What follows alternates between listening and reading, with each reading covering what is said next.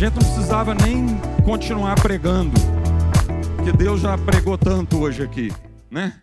A palavra de Deus já foi pregada de tantas formas, cantada através de oração, através do batismo, de testemunho. A palavra do Senhor foi pregada, graças a Deus. Amém. Nós estamos dando sequência à nossa série em Efésios. Ah, nós chegamos então na metade da carta de Paulo aos Efésios. A carta de Paulo aos Efésios é composta de seis capítulos. E nós terminamos o terceiro capítulo e vamos começar o quarto capítulo. E é muito importante essa divisão na carta. E nós vamos explicar por que, que é tão importante agora esse começo do quarto capítulo, porque é uma divisão bem clara na carta aos Efésios. Ah, vamos ler então do versículo 1 ao versículo 6. Rogo-vos, pois, eu, o prisioneiro do Senhor, que andeis de modo digno da vocação a que fostes chamados, com toda humildade e mansidão, com longanimidade, suportando-vos uns aos outros em amor esforçando-vos diligentemente por preservar a unidade do espírito no vínculo da paz. Há somente um corpo e um espírito. Como também fostes chamados numa só esperança da vossa vocação. Há um só Senhor, uma só fé, um só batismo, um só Deus e Pai de todos o qual é sobre todos, age por meio de todos e está em todos. Querido Deus, muito obrigado pela tua palavra, Senhor. Essa manhã é tudo sobre a tua palavra. Essa manhã não é sobre a vida do pregador, a vida dos músicos. Essa manhã é sobre a tua palavra. A tua palavra é quem é eficaz. Nós somos nós que somos eficazes, Senhor mas a tua palavra é que transforma. No fim, é ela quem produz tudo aquilo que ela foi designada pelo Senhor para produzir, e ela não volta vazia, ela mesmo diz isso. A tua palavra não volta vazia para o Senhor, ela vai, ela opera todas as transformações no coração humano e ela volta para o Senhor com os frutos. E nós queremos nos submeter a essa palavra, com muito temor e tremor nessa manhã, Senhor submetendo as sagradas escrituras, crendo, crendo que ela é a palavra do Senhor, em nome de Jesus. Amém. Não nessa tradução, aqui eu li na revista atualizada, aqui diz: rogo-vos, pois. Então, ele usa a conjunção, né, uma conjunção conclusiva, pois, que é a mesma coisa do portanto. Outras traduções, talvez na sua que você leu aí, a palavra de Deus usa o portanto, e esse portanto é muito importante, é uma conjunção conclusiva, e Paulo, a mesma coisa do pois, é o mesmo significado, e portanto Paulo usa muito essa conjunção, porque Paulo, o apóstolo Paulo gosta de trabalhar muito de uma forma pedagógica, ele gosta de trabalhar muito é, entre fundamento, teoria, doutrina e então, um portanto, ligando essa teoria a uma prática. E aqui não é diferente, é um dos, é um dos é, exemplos mais claros disso na palavra de Deus. Então, Paulo usa essa palavra pois, portanto, e essa palavra liga os três primeiros capítulos aos três últimos capítulos dessa carta. Então, Paulo está escrevendo, ele está dizendo assim: olha, portanto, da doutrina que já expus até aqui para vocês, eu faço então um apelo para que vocês andem de acordo com essa doutrina, de acordo com o chamado de vocês, a vocação de vocês. É isso que ele está dizendo. Então, esse pois e esse portanto aqui significa isso. Portanto, que eu já demonstrei, que eu já escrevi, que eu já trabalhei exaustivamente nesses três primeiros capítulos, e nós estamos trabalhando isso desde o começo do ano. Então, desde o começo do ano, nós estamos fundamentando a nossa fé. Nós estamos expondo a doutrina bíblica para que né, a nossa atitude, o nosso dia a dia, o nosso cotidiano seja de acordo com essa teoria. Então, nos três primeiros capítulos, o apóstolo expõe de forma brilhante a sã doutrina, a doutrina da fé cristã. E nossa prática precisa necessariamente ser, então, uma consequência coerente dessa doutrina. Uma criança só aprende a falar porque antes ela ouve a língua. Se uma criança não consegue ouvir, muito dificilmente ela vai conseguir falar aquela língua. Às vezes ela vai conseguir emitir um mínimo de som, mas ela não vai ter eloquência, ela não vai ter a capacidade de comunicação sem antes ela não ouvir. Isso é um princípio. Nós precisamos olhar para a fisiologia humana, para a biologia humana, e precisamos extrair as semelhanças espirituais, porque a, a, palavra de Deus diz, né? Deus diz lá em Gênesis que Deus criou o homem. Como Deus formou homem e mulher, toda a fisiologia humana, anatomia humana, toda a biologia carrega, é uma imagem, é, é, é um sinal de algo espiritual. Então você aprende muitas coisas espirituais analisando o comportamento, analisando a fisiologia, a anatomia. Para quem é dessa área, como eu sou, né, na área de biomédicas, a gente vai ficando maravilhado quando você começa a estudar a fisiologia humana. Maravilhado com a perfeição, e quando você estuda a fisiologia humana à luz das Escrituras, você fica mais maravilhado ainda de perceber tanta revelação espiritual numa imagem que Deus nos criou. Então, essa situação da criança, nossa, o ser humano só consegue falar porque primeiro ele precisa escutar. Por isso, né? Deus já nos deu, ó que coisa linda, duas orelhinhas e uma boquinha. No mínimo, você tem que aprender a escutar duas vezes mais do que falar. Tá vendo como é que são princípios ao olhar para o corpo humano você e a Bíblia diz isso. A Bíblia fala para a gente ser tardio no falar e ser pronto para escutar, para ouvir. Ouvir Deus. Às vezes a gente vai orar, a gente acha que oração é falar, falar, falar, falar, falar, falar. Não, oração é o seguinte: no mínimo você tem que escutar duas vezes mais Deus do que falar com Ele. No mínimo. E assim é a nossa relação. Quantas nossas relações a gente melhoraria nossos relacionamentos se a gente aplicasse esse princípio. Ouve mais. Ouve mais as pessoas. Não tenha tanta gana para falar, não. Não tenha tanta coisa. Se a pessoa vem conversar com a gente, você não está ouvindo nada, você já quer falar com ela. Não, ouve, mas ouve mesmo. Não só escuta, ouve. Porque tem gente que escuta, mas não ouve nada. Então, ouve. Aprende a ouvir a Deus e aprende a ouvir as pessoas. Então, a criança, só fala porque ela ouve antes. Isso é um princípio bíblico. E é o que Paulo está aplicando aqui. Ele está dizendo: ouve primeiro, agora pratica.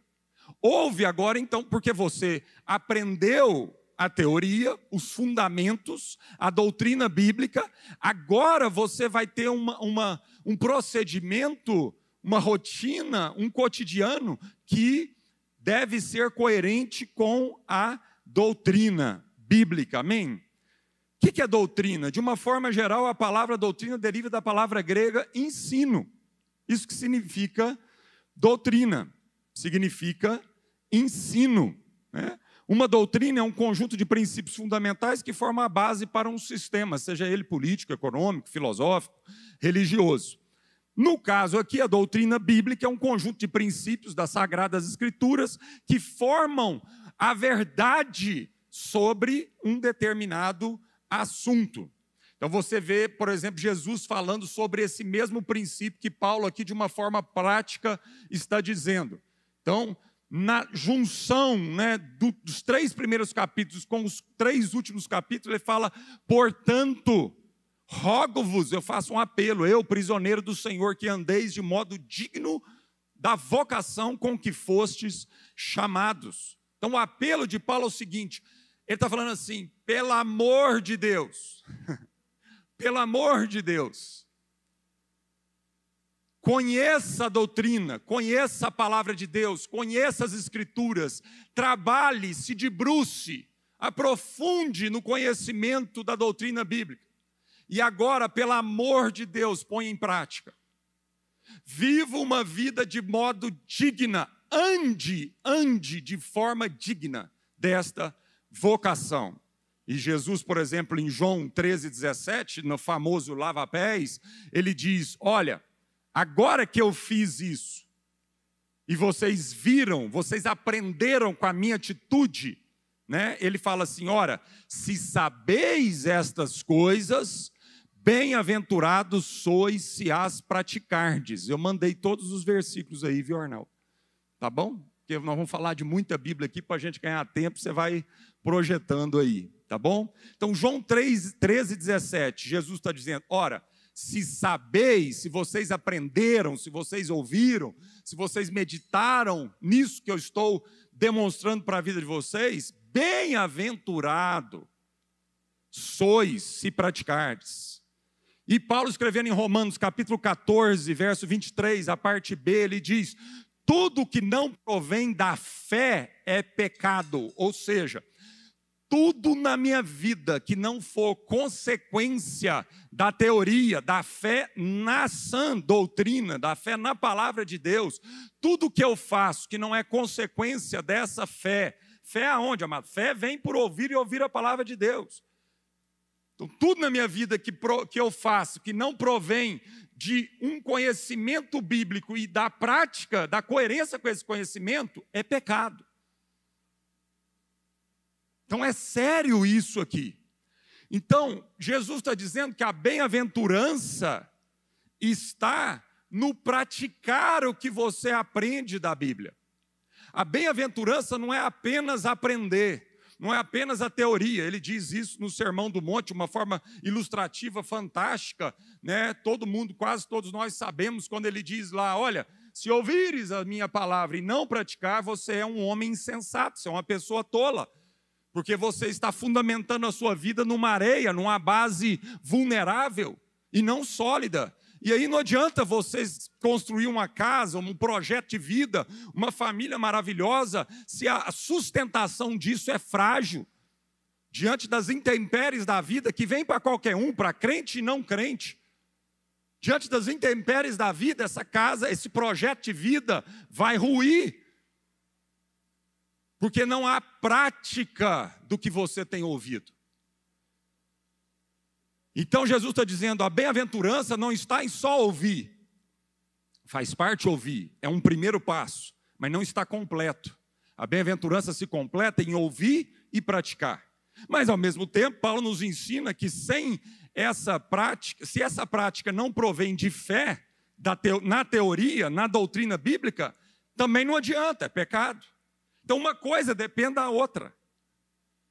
Teoria e prática. Isso precisa caminhar junto. E nessa ordem, nessa ordem, doutrina bíblica primeiro, teoria bíblica primeiro, então uma prática condizente com ela. Amém? Tito capítulo 2, verso 9 e 10, é lindo isso aqui. Ele diz: Quanto aos servos, que sejam em tudo obedientes ao seu senhor. Está falando de prática dando-lhe motivo de satisfação, não sejam respondões, não furtem, pelo contrário, deem prova de toda fidelidade. Agora presta atenção nisso aqui, no versículo 10. Deem prova de toda fidelidade, ou seja, pratiquem, sejam testemunha, deem prova do que vocês sabem na teoria. Porque aí ele diz assim: a fim de ornarem em todas as coisas a doutrina de Deus, nosso Salvador. Olha que coisa linda essa figura que Paulo está dizendo ao seu discípulo Tito. Pratique o que você está aprendendo, está falando aos servos. Pratiquem o que vocês aprenderam, a fim de que ornarem em todas as coisas a doutrina de Deus, nosso Salvador. O que, que ele está dizendo? A doutrina é o fundamental na nossa vida. E a prática são os acessórios que chamam a atenção para a doutrina, para a palavra de Deus, pois essa é de fato o poder para a salvação de todo aquele que nele crê. Então, as nossas práticas ornam a palavra de Deus, realçam a palavra de Deus. É um ornamento que vai mostrar e realçar mais ainda a verdade, o poder da palavra de Deus. E infelizmente é o que nós estamos vendo, não estamos vendo nas ruas do Brasil, nas escolas, nas casas, nos locais de trabalho. Infelizmente, é o que nós não estamos vendo. Pelo contrário, o que nós estamos vendo é sujeira, não é ornamento, é sujeira. Por quê? Porque, infelizmente, uma grande parte da igreja que se diz cristã nesse país não tem uma vida coerente com a teoria. Não tem. Vem nos cultos, né, ouve a palavra, mas na hora de praticar lá fora, na hora de exercer, não há coerência com a Bíblia. E muitas vezes nem conhece a Bíblia. Diz que é cristão, levanta as mãos, gosta das cantorias, gosta de participar das, dos eventos religiosos, mas muitas vezes nem conhece a Bíblia. Como é que você vai praticar uma coisa que você não conhece? Então, primeiro você tem que conhecer conhecer os fundamentos, a doutrina bíblica. E aí então viver uma vida coerente com essa palavra. Amém? Isso é tão sério, é tão grave, a Bíblia, Paulo trata isso com tanto temor e tremor que escrevendo aos Coríntios, ele diz: Olha, se necessário for, eu esmurro meu próprio corpo para que eu não venha a ser incoerente com a fé que eu professo. Tem que chegar a esse nível. É tão sério isso, amado, que tem que chegar a um nível da gente impor castigos e situações físicas no nosso corpo, tamanha a tentação para a gente ser contrário ao que a palavra de Deus diz. Então você tem que forçar o seu corpo, as suas emoções, né, tudo que você é, a esse processo de coerência com a palavra de Deus. Por que, que tem muita gente escandalizada com a igreja? Por que, que tem muita gente não, o desigrejado? Por que, que tem muita gente que não quer saber de igreja nesse país mais, amado? Em tão pouco tempo, hein?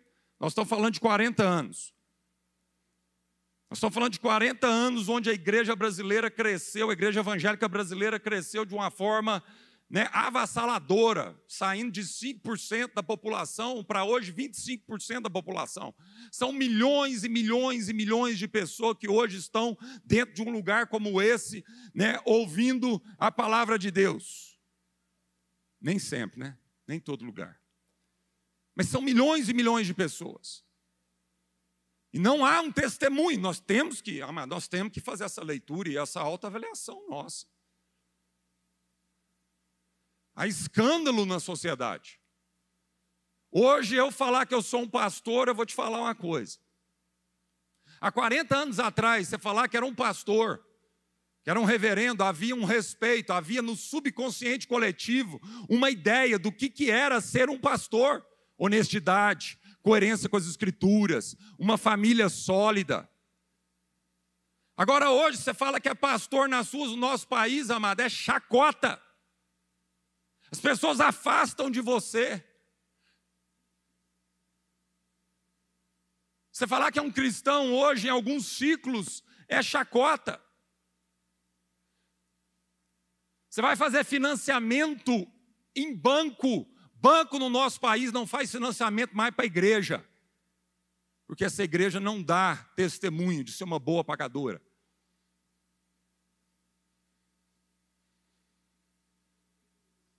Nós temos que avaliar isso.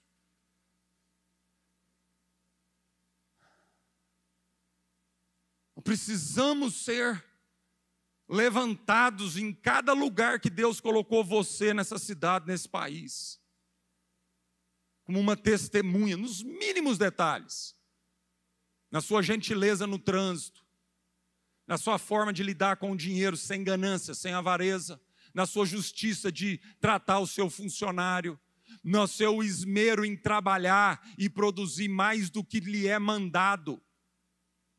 Porque a Bíblia diz que o que faz só o que é mandado é um servo inútil. Em tudo isso, nós estamos precisando de cristãos verdadeiros que dê um exemplo, que a, a, ornem a palavra de Deus. Que a vida deles seja um enfeite da palavra de Deus, que vai chamar atenção. As pessoas vão olhar para a sua vida e vão falar assim: de onde vem isso? Você vai poder falar: vem da palavra de Deus. Eu aprendi lá, vamos estudar ela juntos. Foi lá que eu aprendi esse novo jeito de ser gente e de viver. Amém? E aí Paulo continua dizendo, o prisioneiro do Senhor. Não fica preocupado, não, que eu vou me concentrar no primeiro versículo, tá bom? Porque às vezes você fala assim, meu Deus, já passaram 20 minutos de pregação e o Marcos está só na primeira palavra, portanto. Não preocupa, não, entendeu? Que o foco aqui é esse primeiro versículo, depois nós vamos poder trabalhar o restante, inclusive no domingo que vem. Amém? O prisioneiro do Senhor, Paulo diz: rogo-vos, pois eu, prisioneiro do Senhor. Ele está escrevendo de uma prisão em Roma. Talvez seja por isso que ele está usando essa figura. Porque muito provavelmente essa carta foi escrita lá dessa, da primeira prisão de Paulo em Roma. Mas ele não, ele escreve de uma prisão em Roma, mas ele não está dizendo eu sou prisioneiro de Roma, mas ele está dizendo eu sou prisioneiro do Senhor. E por isso mesmo nós entendemos que Paulo é um homem verdadeiramente livre. Nero, o imperador romano, achava que ele era livre para fazer o que bem entender, inclusive botar fogo em Roma e prender o apóstolo Paulo. Doce ilusão. Nero estava preso de si mesmo. Paulo estava verdadeiramente livre, porque só há verdadeira liberdade na vida do ser humano quando ele finalmente se torna escravo de Cristo. Quando ele finalmente é liberto de ser escravo de si mesmo, escravo da sua petulância, da sua arrogância, da sua vaidade, dos seus limites. Ah, quanto o ser humano é preso de si mesmo, quanto o nosso conceito de é, liberdade está equivocado, porque nosso conceito de liberdade, sabe o que é o nosso conceito de liberdade? Entrar num barco à vela, né, em alto mar, sem nenhum obstáculo, para todos os lados que eu ando, e tomar o leme nas minhas mãos e dizer assim: olha, eu controlo a minha vida e eu aponto o nariz desse barco para onde quer e eu faço o que eu quero. Não, amado, isso é a forma mais ilusória de prisão que o ser humano possa viver na vida. E se ele estiver nesse alto mar e nublar, e não tiver estrela, nem sol, nem bússola, nem nada que aponte para um absoluto na sua vida, ele finalmente cai em si de entender que ele está preso nas suas limitações de dar direção para a sua vida. Ele não sabe nem onde que é norte, sul, leste, oeste. Ele fica cativo de si mesmo. Paulo entendeu isso, por isso, com boca cheia, né, com a pena lá, ele está escrevendo: sou prisioneiro de Cristo. Eu não sou prisioneiro de Roma. Roma acha que eu sou prisioneiro dela, mas eu sou prisioneiro de Cristo e por isso usufruo de toda a liberdade, porque não sou preso mais aos limites da morte. E aí ele diz: Rogo-vos que andeis de modo digno da vocação com que fostes chamados vocação com que fostes chamados. Ande de forma digna dessa vocação com que fostes chamados. O poder está não na vocação, mas no chamado dessa vocação. Não é uma simples vocação que nasce intrinsecamente em mim, mas é um chamado de Jesus para uma vida abundante com propósito. Por isso, Paulo não está dizendo somente ande de forma digna da vossa vocação, ele está dizendo ande de forma digna da vossa vocação, com que fostes chamados. Esse chamado, amado, é a voz de Jesus chamando Lázaro, por exemplo, para fora do túmulo. É a voz de Jesus chamando Pedro para sair do barco e caminhar sobre as águas. Romanos capítulo 6, verso 4: Fomos, pois, sepultados com ele na morte pelo batismo, para que, como Cristo foi ressuscitado dentre os mortos, pela glória do Pai, assim também andemos nós em novidade de vida. Assim como Cristo foi ressuscitado dos mortos pelo Pai, desta forma, do mesmo jeito, ele nos chama a uma nova vida, a uma novidade de vida, a um chamado de ressurreição, a um chamado para deixarmos o velho para trás, o velho Marcos para trás e revestirmos do novo homem em Cristo Jesus para uma novidade de vida. Para uma nova maneira de viver, de relacionar com dinheiro, com as pessoas, com a família, com o trabalho, com o propósito, tudo novo. Há um chamado de Jesus para essa vocação. Romanos 4,17: o Deus que vivifica os mortos e chama à existência as coisas que não existem. Isso é um padrão da Bíblia. Eu chamo a existência as coisas que não existem. Quando você está relacionando com seus cônjuges, você não trata o seu cônjuge pelo que você está vendo. Você é um instrumento de Deus de chamar à existência aquilo que não se vê, mas aquilo que é a verdade de Deus sobre o seu cônjuge. Muitas vezes seu casamento anda bem menos do que poderia ser, porque você simplesmente reforça o que você vê do velho. Deus não está te chamando para reforçar o que você vê do velho na vida das pessoas. Deus está te chamando para chamar à existência o que ainda não se vê, porque isso é uma vida de fé, e o meu justo viverá pela fé. Chamar à existência ainda aquilo que não se vê, como se já fosse. Então, esse é o exercício na sua vida com o seu próximo. Seja um garimpeiro de virtude e não alguém que simplesmente constata os defeitos em nome de Jesus. 1 Pedro 1, 15 a 16, pelo contrário, segundo é santo aquele que vos chamou, tornai-vos santo também vós mesmos em todo o vosso procedimento no cotidiano, nas suas práticas de vida, porque está escrito: sede santos, porque eu sou santo. Então há um chamado, está vendo que a vocação não é intrínseca, é inerente a mim, mas é um chamado, porque Ele é santo, Ele me chama a uma vida de santidade. E se não houvesse esse chamado a uma vida de santidade, nós nunca seríamos capazes de cumprir a vocação de Deus na nossa vida. E 1 Pedro 2,9: Vós, porém, sois raça eleita, sacerdócio real, nação santa, povo de propriedade exclusiva de Deus, para quê? Para a gente ficar aqui dentro, lustrando louça, para a gente ficar aqui dentro, simplesmente né, babando colorido. Não! Por que, que Deus nos batizou como nação santa, sacerdócio real, povo de propriedade exclusiva de Deus, tem um propósito, tem uma vocação, a fim de proclamar as virtudes daquele que vos chamou das trevas para a sua maravilhosa luz, a fim de proclamardes, de viver nessa luz, de trazer luz. Até aqui viemos então meditando sobre o que a doutrina bíblica, o que é a doutrina bíblica, ou seja, o que esse conjunto de princípios das escrituras sagradas que formam a verdade nos ensina. E agora, o que, que nós vamos fazer com isso? Você que está aqui desde o começo do ano, ouvindo, meditando, versículo por versículo, os três primeiros capítulos de Efésios. A pergunta é: e agora, José? e agora? O que que eu faço com isso?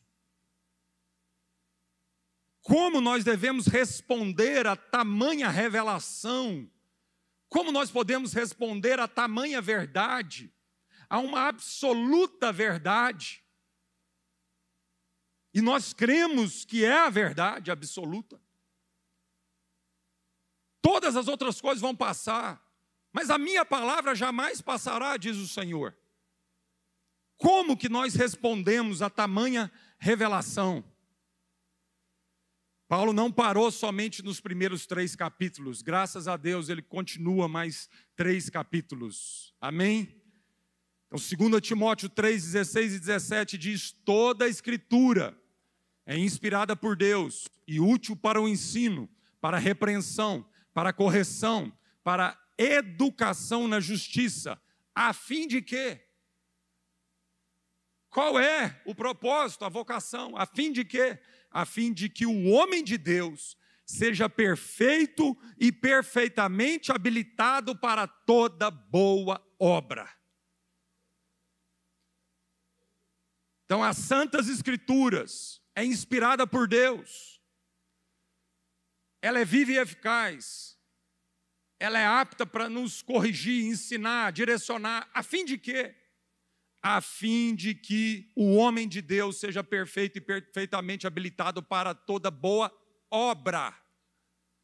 Obra. Agora é a hora de botar a mão na massa. Da agora até o final do ano, nós vamos ver como nós respondemos a sã doutrina de uma forma prática. E a Bíblia é linda, que ela não fala só da teoria, do fundamento, mas ela fala de como nós construímos em cima desse fundamento, como nós praticamos essa palavra, essa verdade no dia a dia. Ela nos dá deixa de como fazer. É lógico que ela não fala tudo né, dessa prática, mas ela abrange tantas coisas nessa prática. Então vamos usar um exemplo bem prático. Vamos usar agora dois exemplos bem práticos de como então parte desses três primeiros capítulos que a gente estudou tanto aqui determina uma prática para nós de vida. Efésios capítulo 1, verso 4 e 5, vocês lembram? Nós passamos por esses dois versículos aqui.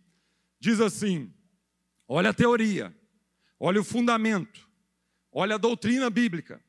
Assim como nos escolheu nele antes da fundação do mundo para sermos santos e irrepreensíveis perante Ele, e em amor nos predestinou para Ele, para a adoção de filhos por meio de Jesus Cristo, segundo o beneplácito da Sua vontade. Nós estudamos isso aqui falando assim, cada palavra dessa merece a nossa atenção. Cada palavra dessa é profunda. Precisamos estudar, e agora? O que que isso aqui, o que que esse, essa verdade, esses dois versículos de Efésios, o que que isso interfere no meu dia a dia, na minha vida, nas minhas escolhas, nas minhas decisões, na forma como me relaciono com as pessoas, com o dom, com o trabalho. O que que isso tem a ver com o meu cotidiano? O que, que tem a ver? Tudo tudo. Isso muda tudo na minha forma de viver. Como resultado disso, vivemos seguros, pois fomos gerados pela escolha eterna de um Deus em amor. Então eu vivo seguro. É daí que vem minha segurança. Minha segurança não vem na quantidade de zeros depois da vírgula que eu tenho na minha conta bancária. Minha segurança não vem no plano de saúde que cobre tudo. Minha segurança não vem na minha beleza, na minha capacidade de empreender, na minha inteligência, nos meus títulos, naquilo que eu consegui ajuntar até agora na vida. Não, amado, porque isso tudo, uma dor de barriga, põe tudo a perder. Uma gripe, um vírus, um vírus invisível, uma bactéria invisível, põe isso tudo a perder. Ué, que tolice então é colocar a nossa segurança nessas coisas. Mas sabendo, crendo na verdade a meu respeito, que eu fui escolhido nele antes da fundação do mundo e predestinado em amor para ser santo e irrepreensível, isso traz segurança absoluta na minha vida. Pode faltar beleza, pode faltar saúde física, pode faltar dinheiro, pode ruir tudo, pode ter acidente, catástrofe, nada poderá me separar desse amor. Então, como é que eu vivo? Seguro. Vivemos em paz. pois não somos frutos de acertos ou de erros de nossos pais, ou muito menos nossos e nem do acaso. A Bíblia está dizendo que eu não nasci do acaso, eu não nasci do erro do meu pai, entendeu? Que furou lá um método anticoncepcional. Ah! Não! E eu não nasci também do acerto do meu pai, da minha mãe. Eu sou fruto de uma eternidade. Eu nasci do amor de Deus.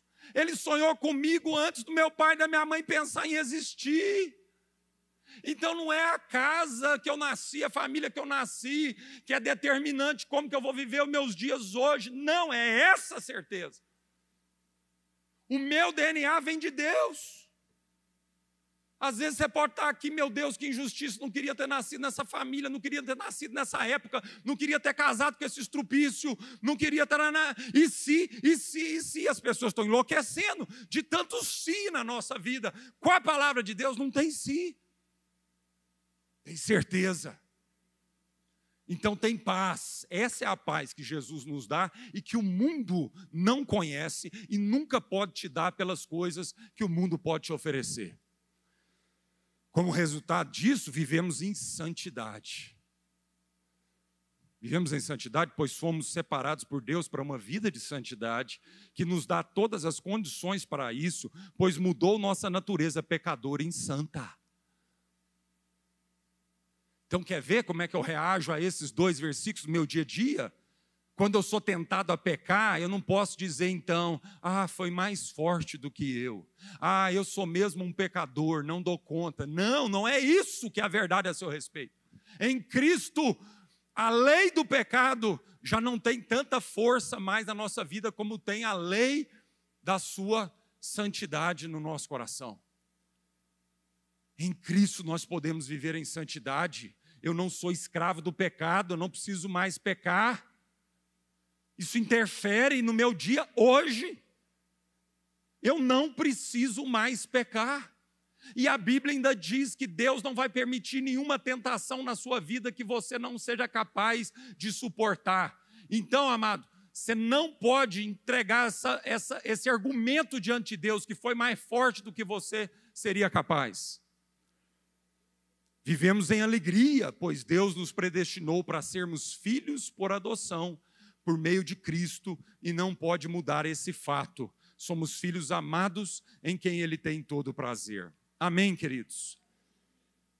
Eu vou passar para frente, o segundo exemplo fica para o culto da tarde. Se quiser, você vem para ouvir, tá bom?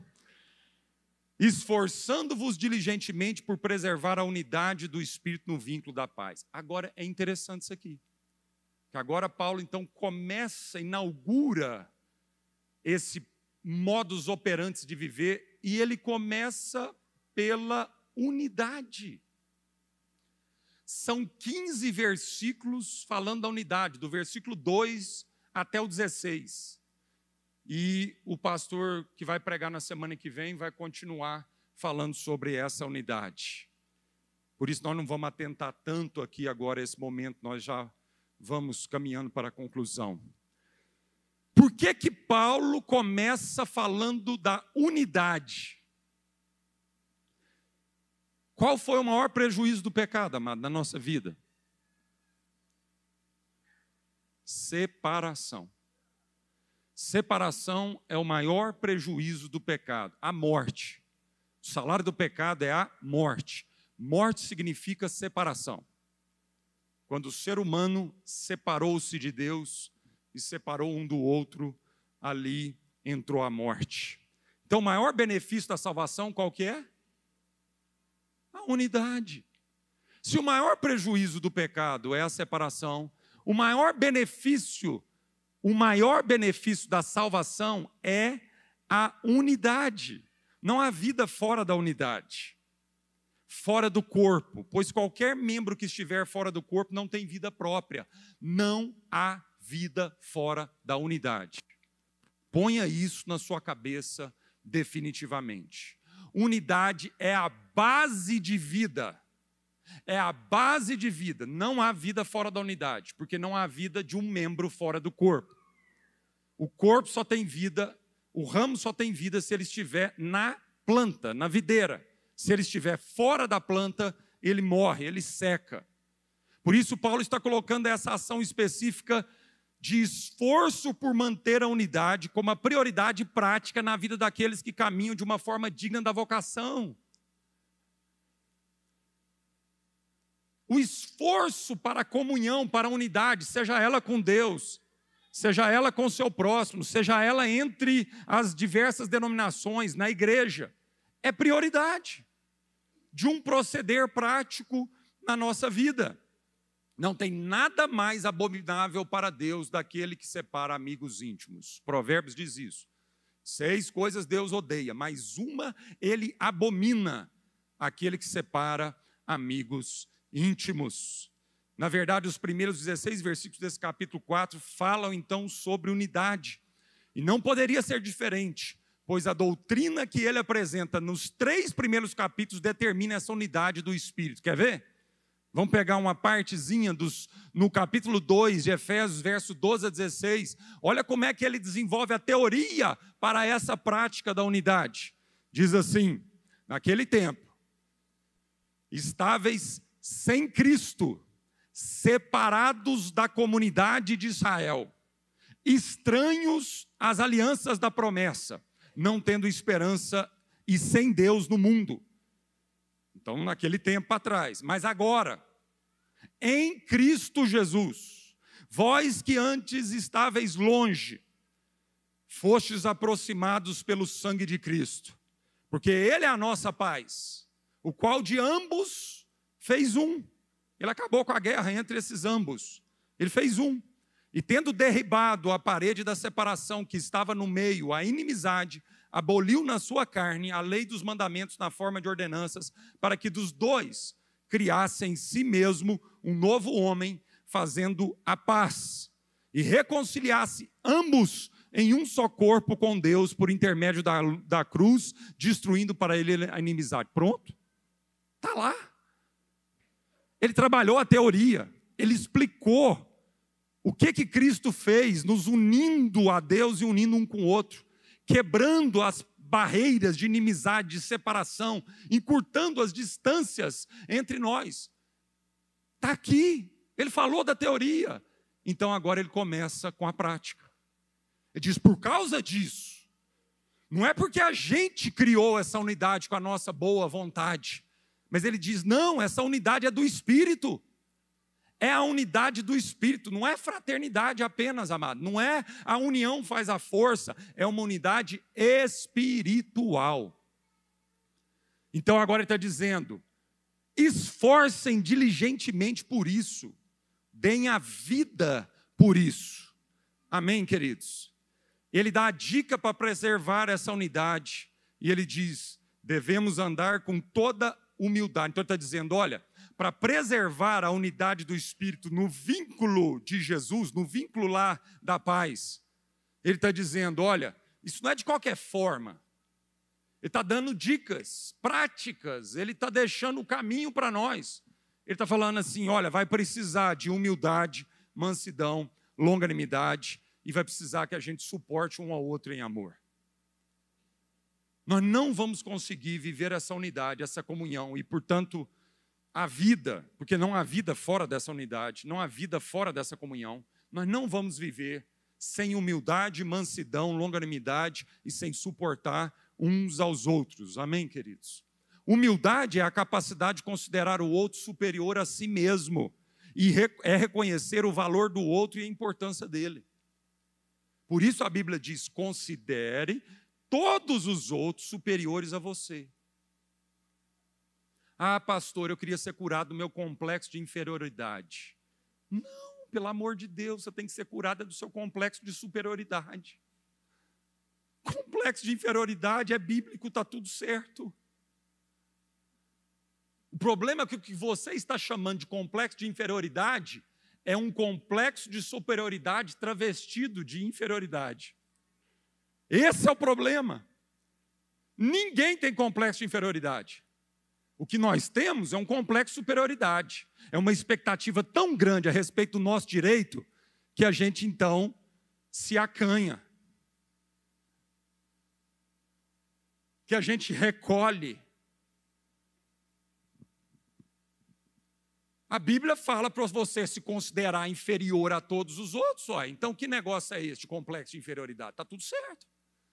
Está tudo certo. É uma vida santa eu considerando o outro superior a mim. E para isso nós vamos ter que ter humildade. E tem gente que romantiza a humildade, né? Tem gente que fala assim: como eu sou humilde. como eu sou humilde. Ó oh, irmão, eu vou falar uma coisa para você. Humildade é aquele que é humilhado, que sabe ser humilhado. Não, pastor, uma coisa é eu ser humilde, outra coisa é ser humilhado. De novo, pastor, ser humilhado desse jeito. Irmão, não tem jeito. Você não tem jeito de tirar uma coisa da outra. Se você é humilde, isso diz respeito a você aceitar passar pela humilhação. Como seu mestre, como nosso mestre. Sendo em forma de Deus, não teve como usurpação ser igual a Deus, antes se esvaziou, se humilhou, assumindo a forma de servo. E põe humilhação nisso, né, irmã? A hora que você achar que você já foi muito humilhado, que já não vai dar mais, olha para Jesus.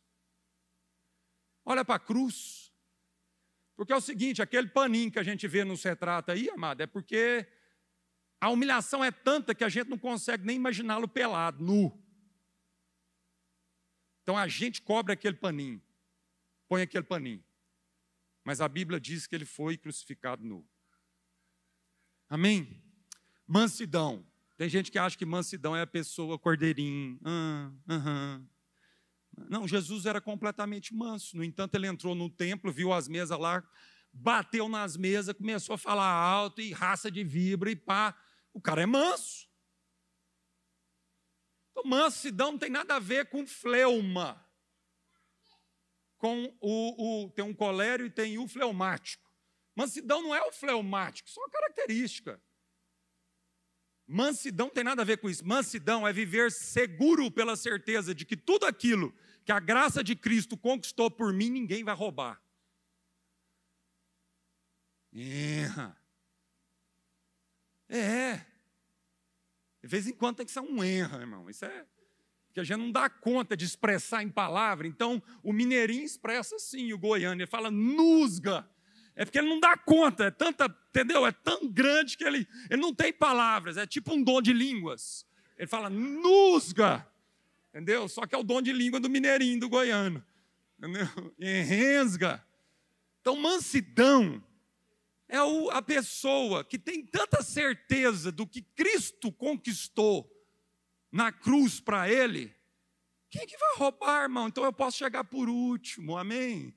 Eu não tenho que ficar na gana de ser o primeiro, porque a comida vai faltar, não vai faltar, porque Cristo já garantiu essa comida para você. Então você pode ser manso, você não tem que viver naquela gana, naquela coisa, ai, fulano está me passando para trás, eu vou perder meu direito, eu vou, ele vai me roubar de tudo. Não, você é manso.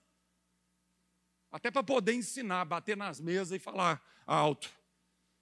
E longanimidade é um ânimo longo que não acaba e não se cansa de fazer o bem. Longanimidade é aquele que não se cansa de fazer o bem. Amém? Unidade. Vamos orar. Oh, Senhor. Aleluia. Nós vamos, nós vamos fazer uma oração, mas eu sei que a hora já passou aí, dez minutinhos. Então nós vamos fazer uma oração e vamos despedir, tá? De todo mundo que precisa ir, fazer o almoço, comprar o almoço. Mas aqueles que querem ter um momento, né, junto de oração aqui com a gente, individualmente, sobre isso. Para o Espírito Santo nos capacitar uma vida prática. Nós vamos continuar aqui à frente e vamos orar com você em nome de Jesus, os pastores e os líderes. Senhor, rogo-vos, rogo-vos, portanto, por tanta revelação, por tanta fundação, por tanta verdade, por tanto absoluto de Deus revelado aqui nas Santas Escrituras. Rogo-vos que andem, que caminhem, uma prática de vida, de modo digno da vocação com que vocês foram chamados por Cristo Jesus. Espírito Santo, nós reconhecemos que se não for o poder do, teu, do Senhor na nossa vida, apesar de tanta revelação, apesar de conhecimento da verdade, ainda assim, nós não seríamos capazes de praticar essa verdade, Senhor. Por isso, Espírito Santo, nessa manhã nós oramos pelo empoderamento, para que o Senhor nos tome pela mão e nos conduza nesse, nessa novidade de vida. Nessa novidade de vida, Senhor. E que a gente possa pregar essa palavra de forma verbal, mas também de forma prática, com as nossas testemunhas, as nossas atitudes no dia a dia, Senhor. E que as pessoas, ao olharem para a nossa vida, Senhor, consigam enxergar a coerência, consigam enxergar uma novidade de vida, uma nova maneira de viver, um novo jeito de ser gente. E assim, Senhor, as pessoas desejarem essa nova maneira de viver, uma nova maneira de ser marido, ser pai, ser filho, uma nova maneira de ser patrão, de ser empregado, um novo jeito de viver essa vida. Senhor. E as pessoas vão olhar para a nossa vida e vão desejar, Senhor, essa nova maneira de viver. Porque vão encontrar em nós paz, segurança, alegria, santidade, em nome de Jesus. Que o amor de Deus, o Pai, a graça maravilhosa do Filho e o empoderamento, a destra, a comunhão, a companhia do Espírito Santo seja sobre nós agora e sempre, para uma vida coerente com a doutrina em nome de Jesus.